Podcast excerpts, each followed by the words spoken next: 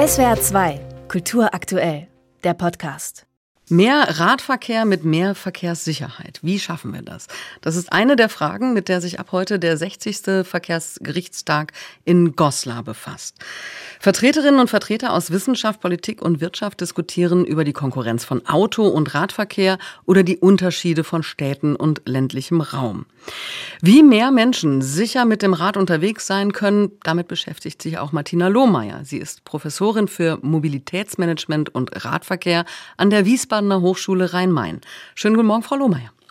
Schönen guten Morgen. Mehr Radverkehr, darauf können sich wahrscheinlich fast alle einigen, ist gut fürs Klima. Weniger Autos in den Städten bedeutet weniger Schadstoffe, eine bessere Luftqualität, damit auch eine bessere Lebensqualität. Was braucht denn eine fahrradfreundliche Stadt? Naja, allem voran auf jeden Fall eine sichere Infrastruktur.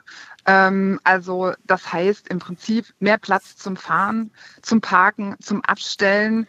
Ähm, ja, Fahrradverkehrsanlagen, wo sich eben auch alle wohlfühlen, äh, wo man ähm, das Gefühl hat, dass man auch wirklich ähm, sicher und gesund und heil äh, von A nach B kommt. Äh, wir brauchen angepasste Ampelschaltungen, gute Beschilderung und vor allen Dingen auch Beleuchtung.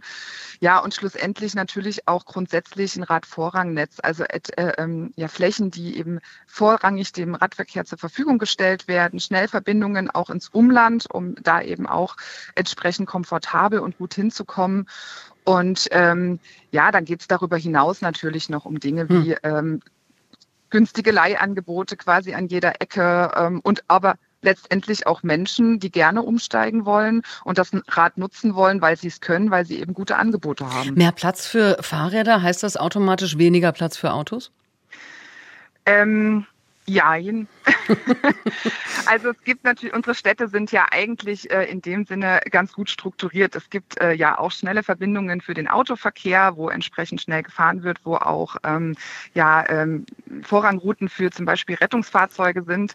Ähm, die Frage ist, welcher Radfahrer, welche Radfahrerin sich in diesen Bereichen wohlfühlt, wenn man sie denn mit dem Verkehr mischen würde.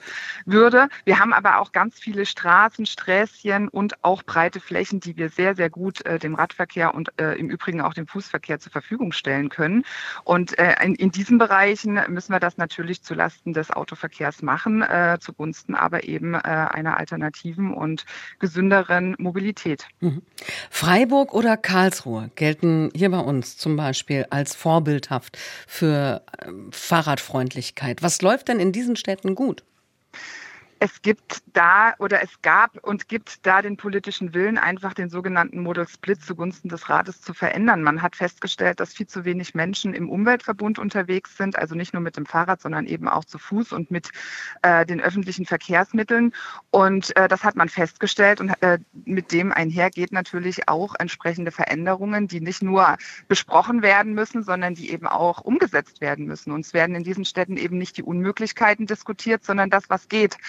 Es wird, ähm, werden auch manchmal kleine Dinge umgesetzt. Äh, man versucht nicht immer sofort mit jeder Maßnahme den Rundumschlag ähm, ja, herzustellen, sondern eben auch kleine Veränderungen in kleinen Schritten werden angegangen. Und ähm, es werden halt den Radfahrenden tatsächlich diese Flächen zur Verfügung gestellt, von hm. denen ich eben sprach. Direktverbindungen ins Umland und so weiter und so fort. Das, das wird ja auch wirklich überall gelobt, ähm, wie diese Städte, Freiburg, Karlsruhe, auch andere Städte in Deutschland, ähm, fahrradfreundlich geworden sind. Warum hinken denn andere wiederum so hinterher? Naja, das ist so, ähm, das kann man so pauschal nicht sagen. Man muss sich da immer die Frage stellen, was fehlt in diesen Städten oder was fehlt diesen Städten? Fehlt diesen Städten möglicherweise ähm, ja personelle oder finanzielle Ressourcen? Fehlt eben der politische Wille? Es gibt ja ganz viele ähm, unpopuläre Entscheidungen, die getroffen werden. Ne? Wenn man einem Verkehrsmittel etwas wegnimmt zum Beispiel, ist das ja immer ähm, sehr mit Kritik behaftet und das muss man dann auch aushalten können. Und da müssen diejenigen, die das umsetzen wollen, äh, auch unterstützen unterstützt werden. Und äh, dann müssen eben auch Dinge einmal ähm, ja getestet werden und nicht nach, ich sage jetzt mal, drei Tagen wieder beendet werden, so unter dem Motto, das ist jetzt aber nicht gut gelaufen, das wurde gar nicht angenommen, sondern man muss halt einfach auch wirklich den Mut haben, Dinge länger durchzuführen, zu überprüfen, äh, neu anzupassen, wieder anzugehen. Und äh, da braucht es einfach wirklich die Unterstützung. Und dann äh, ist es natürlich auch immer noch der Punkt, habe ich Städte äh, mit, mit, mit besonders fahrradaffinen äh, Einwohnern, kann ich natürlich äh, bestimmte Dinge be besser umsetzen mhm. oder schneller umsetzen, als wenn ich wirklich ans Mobilitätsverhalten auch nochmal herangehen muss und da eben langfristige Veränderungen bewirken möchte.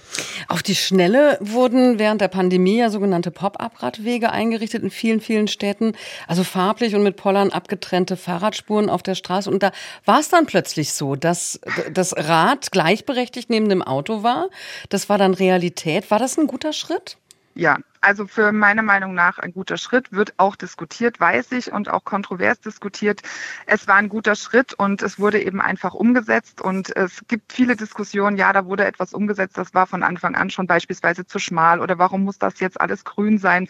Kann das nicht rot, blau, gelb oder sonst irgendetwas sein? Das sind so Diskussionen, äh, die zu nichts führen. Man muss dieses äh, mitnehmen und äh, diese Lösung eben einfach beobachten, möglicherweise weiterentwickeln, dranbleiben und eben auch dann in den Städten, wo das jetzt eingeführt wurde, ähm, ja, überall einführen, sodass Radfahrende wissen, okay, ich bin jetzt auf, die, in, auf diesem Pop-up-Radweg und das ist meine und hier kann ich mich entsprechend verhalten. Mehr Radverkehr mit mehr Verkehrssicherheit. Das ist eins der Themen des Verkehrsgerichtstags in Goslar, der heute startet.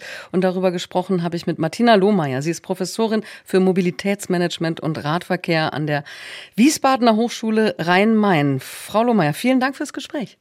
Sehr gerne. SWR 2 Kultur aktuell. Überall, wo es Podcasts gibt.